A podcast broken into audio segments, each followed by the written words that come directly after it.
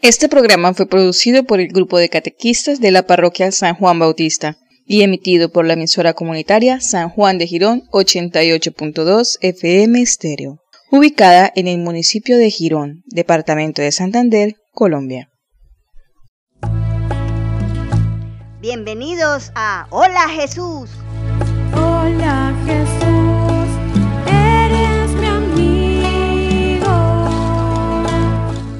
El programa de iniciación cristiana para el sacramento de la Eucaristía. Jesús quiere ser tu gran amigo. Junto a tu familia, disfruta este espacio en tu emisora comunitaria San Juan de Girón 88.2 FM Estéreo. Amigos para siempre,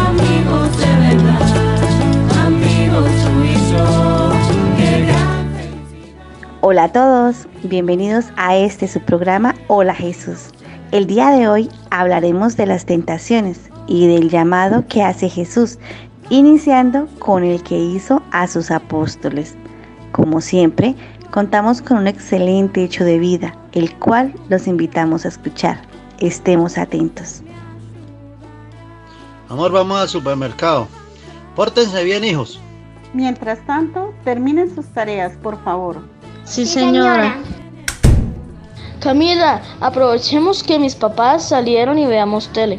Cuando escuchemos el carro, salimos corriendo a la mesa. No sería mala idea.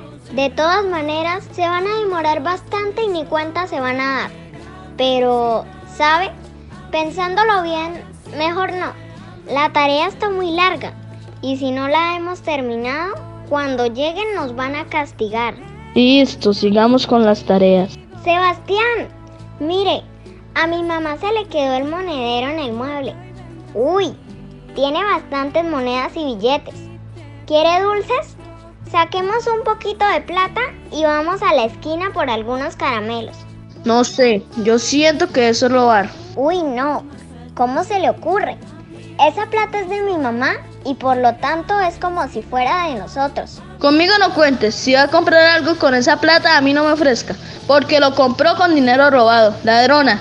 Uy, no me diga así. Está bien, ya no voy a coger nada.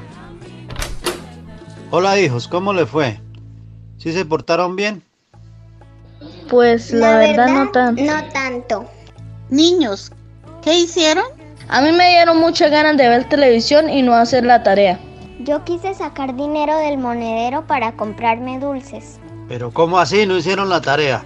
Y sacaron dinero sin permiso. No, Camila me hizo caer en cuenta que teníamos mucha tarea.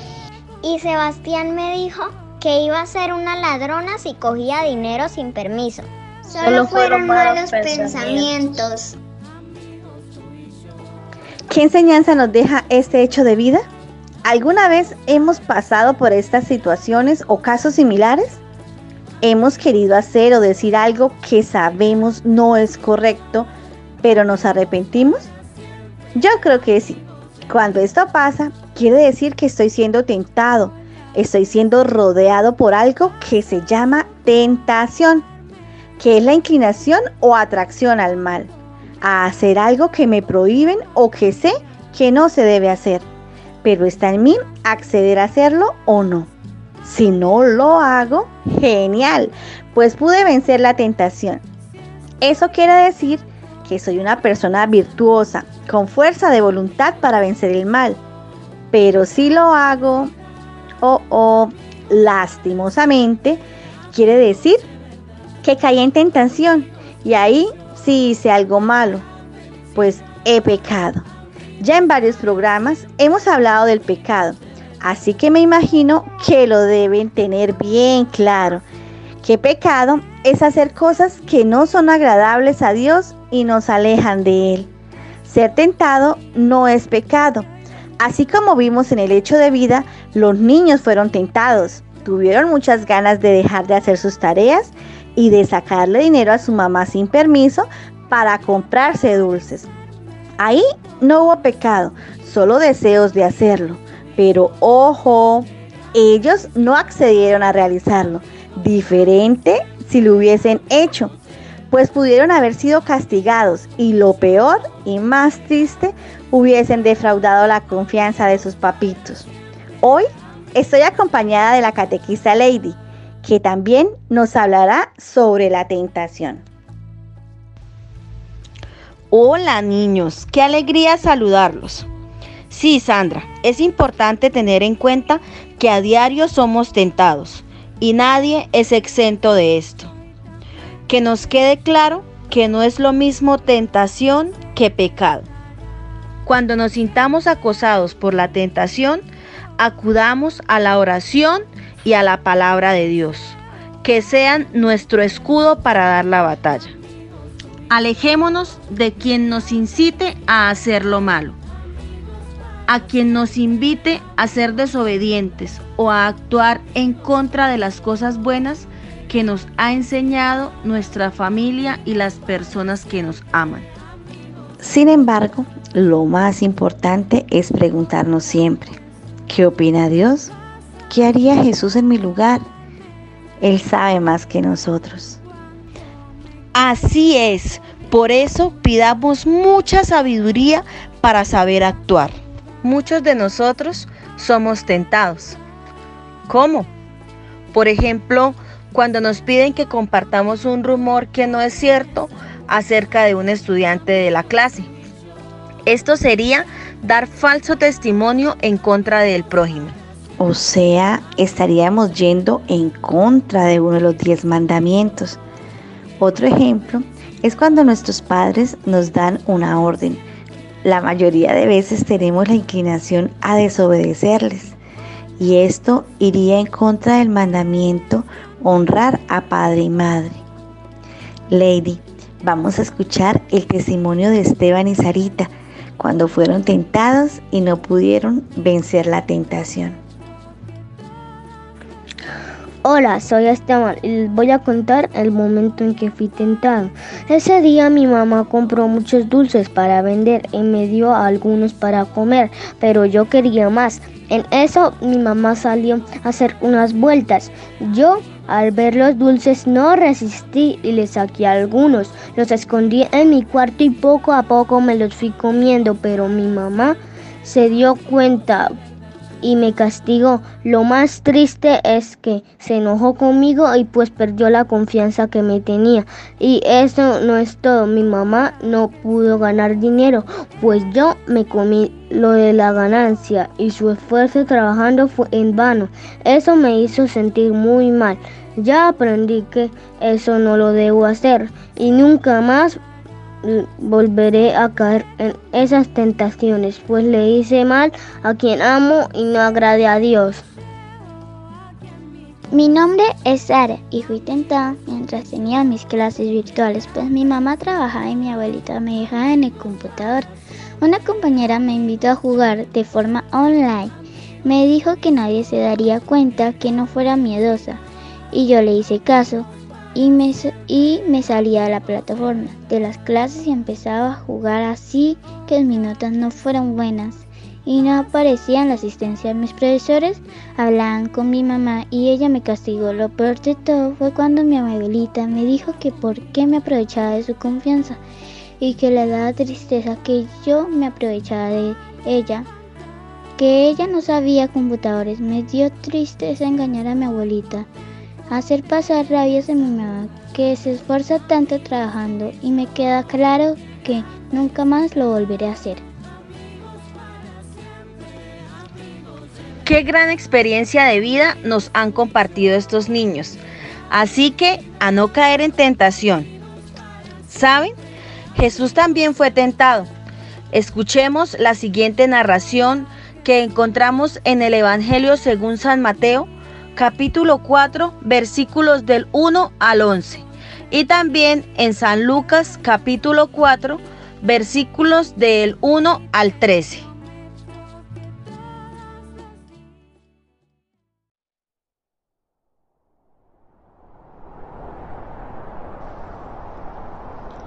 Después de ser bautizado, Jesús regresó del Jordán lleno del Espíritu Santo.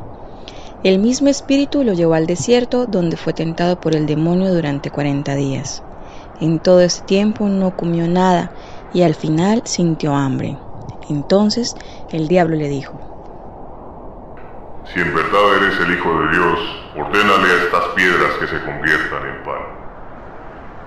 Dice la Escritura, el hombre no solo vive de pan, sino de toda palabra que sale de la boca de Dios. Lo llevó después el diablo a un lugar más alto, le mostró en un instante todas las naciones del mundo y le dijo, Te daré poder sobre estas tierras, y sus riquezas serán tuyas, porque me las han entregado a mí, y pues yo se las doy a quien yo quiero. Si te arrodillas y me adoras, todo, todo será tuyo. Aléjate, Satanás, porque dice la Escritura, adorarás al Señor tu Dios y a Él solo servirás. A continuación, el diablo lo llevó a Jerusalén y lo puso en la muralla más alta del templo, diciéndole, Si tú eres el Hijo de Dios, tírate de aquí abajo, pues dice la Escritura, Dios ordenará a sus ángeles que te protejan. Y también dice, ellos te llevarán en sus manos, para que tu pie no tropiece en ninguna piedra.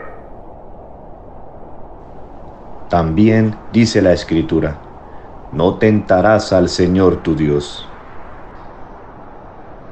Al ver el diablo que había agotado todas las formas de tentación, se alejó de Jesús a la espera de otra oportunidad.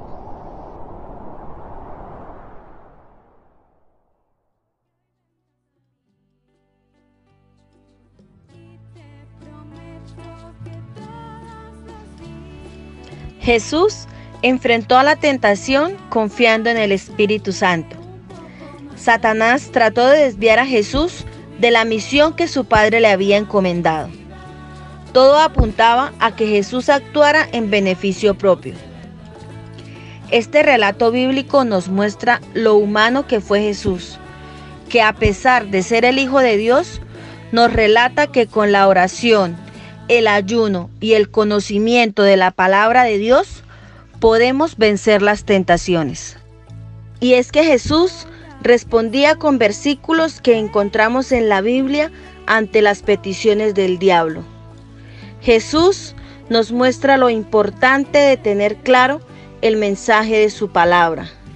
Por eso debemos leer la palabra de Dios, aprender de ella para ponerla en práctica y tenerla presente para apartar el mal de nuestras vidas.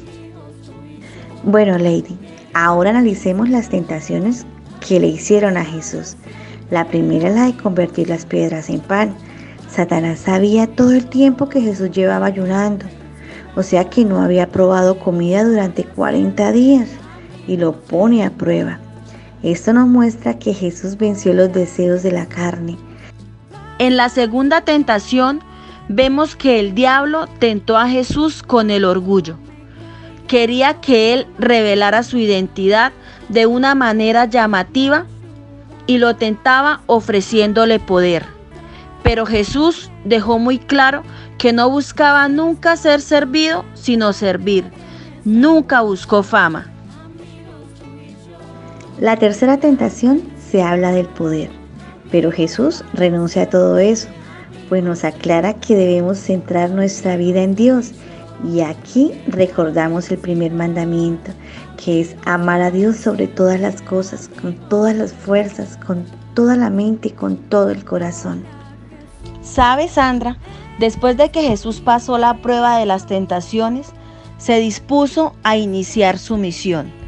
Y en esto eligió a sus doce apóstoles para que estuvieran con él, lo acompañaran y mostrarles cómo debían vivir, centrando su vida en el amor y el servicio a los demás. Y también les enseñó a predicar y llevar su mensaje. Así seguirían evangelizando, como lo hicieron cuando Él subió al cielo. Y así como lo debemos hacer cada uno de nosotros. Esos apóstoles no la tuvieron nada fácil. pero todo sacrificio es válido ya que tuvieron el honor de compartir con el mismo Jesús.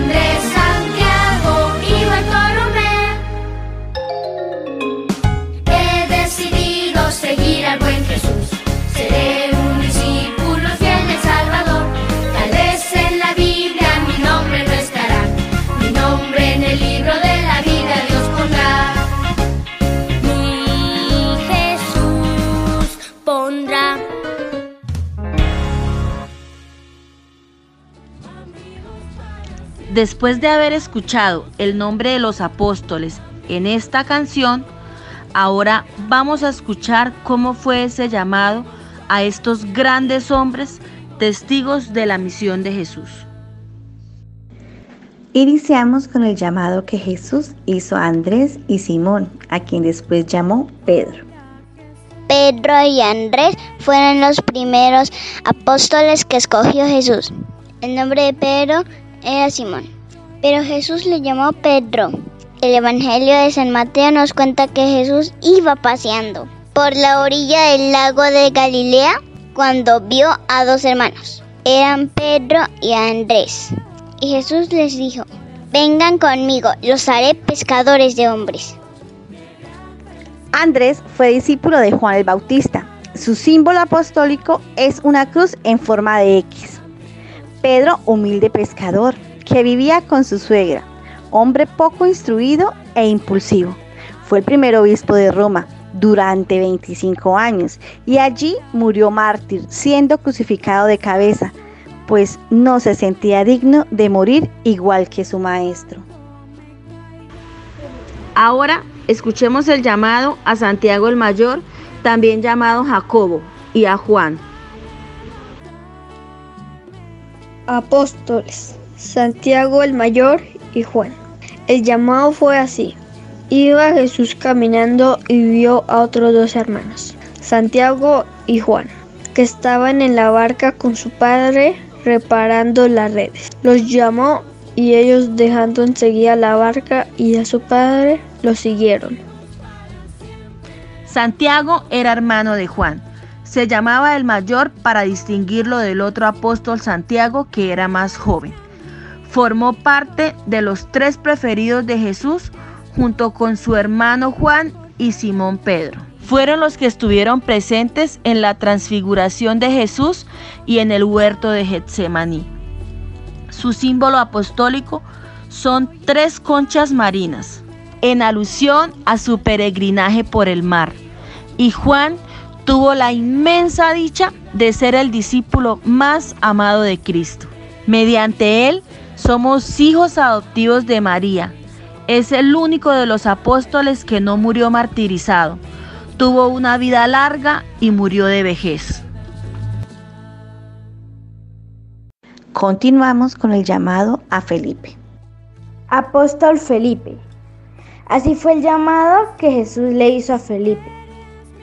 Jesús decidió partir para Galilea. Encontró a Felipe y le dijo, sígueme. Los evangelios muestran a Felipe como un hombre ingenuo, algo tímido, pero de mente juiciosa. Su símbolo apostólico es la cruz y en ocasiones también un libro representando el Evangelio. Escuchemos cuando llamó a Bartolomé. Apóstol Bartolomé.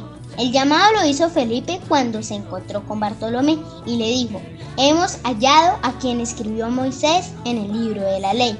Ven y verás. Jesús le dijo, antes de que Felipe te llamara, ya te había visto yo, cuando estabas debajo de la higuera. A este apóstol también se le conoce con el nombre de Natanael, cuyo significado es regalo de Dios.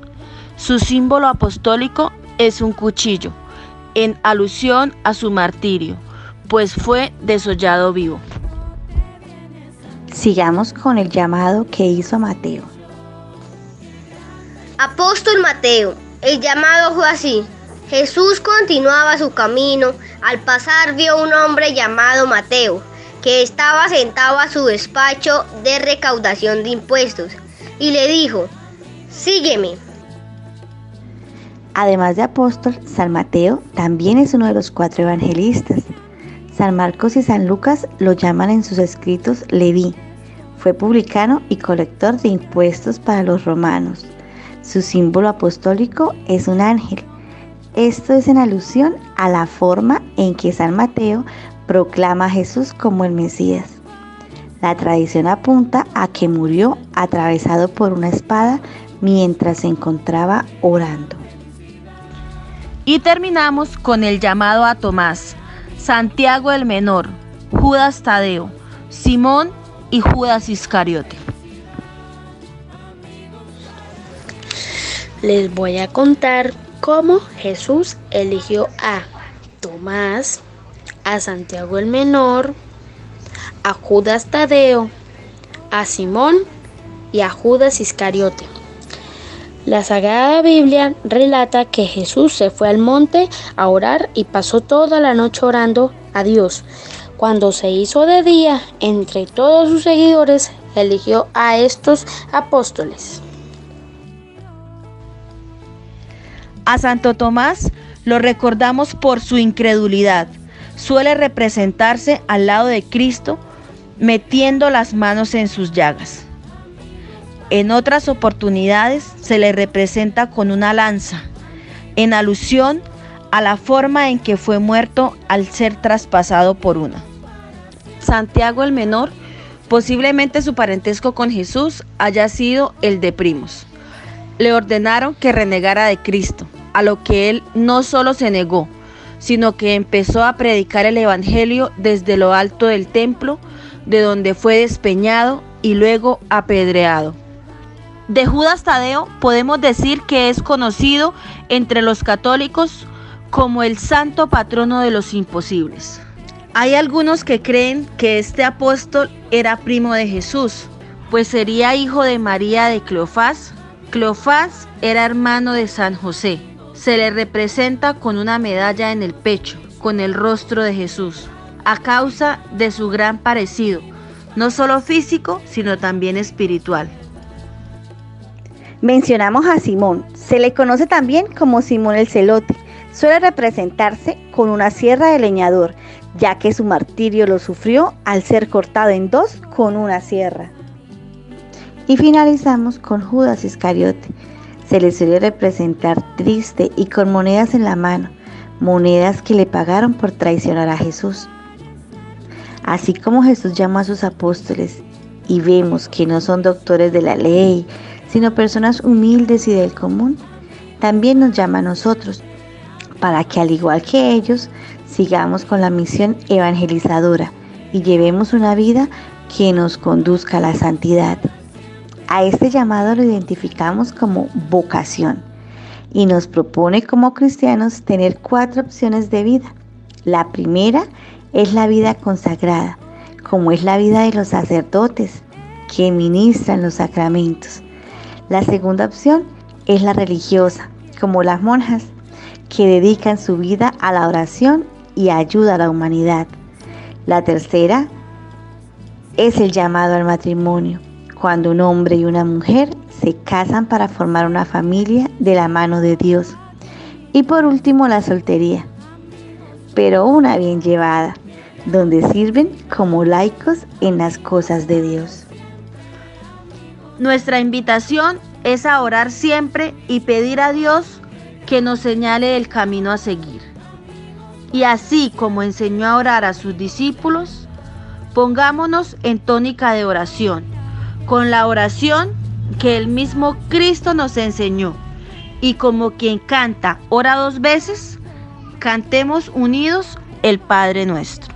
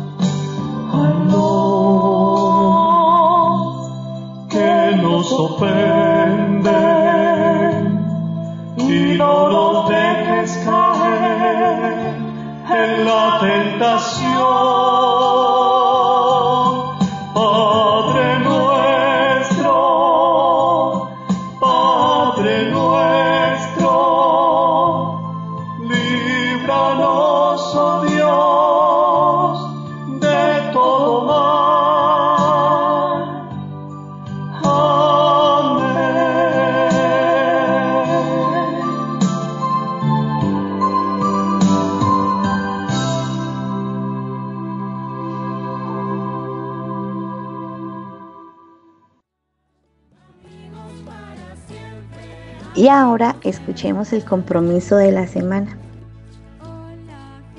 Esta semana oraré por los sacerdotes de nuestra parroquia, por los catequistas y mis compañeros de catequesis y sus familias para que continuemos siguiendo la invitación de Jesús. Hemos llegado al final del programa. Fue un gusto poder contar con la compañía de todos ustedes.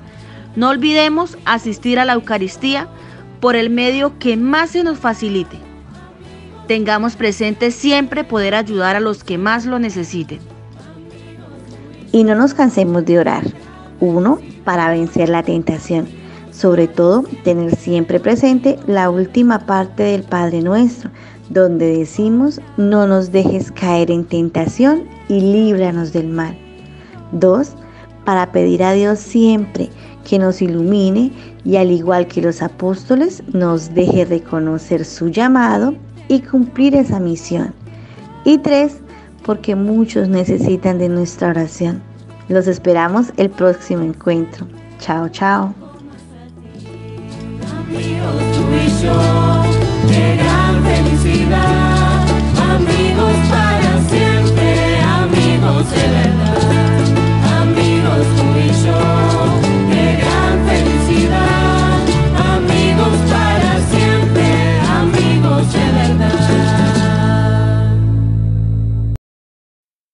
Tomado de la mano con Jesús yo voy, le sigo como oveja que encontró el pastor. los invitamos a seguir a Jesús. A donde Él va. El equipo de infancia misionera y el grupo de catequesis los invita a sintonizar los encuentros de formación cristiana todos los sábados a partir de las 4 de la tarde por su emisora comunitaria San Juan de Girón 88.2 FM Estéreo. Los esperamos, no falten. Jesús me dice amigo, deja todo y ven conmigo